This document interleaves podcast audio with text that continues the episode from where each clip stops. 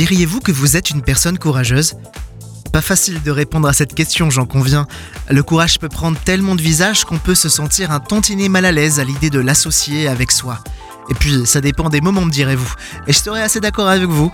Euh, Ça dépend aussi de la dose de courage que demande la situation ou la saison que je traverse.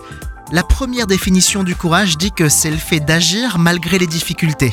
La seconde, le fait de ne pas avoir peur.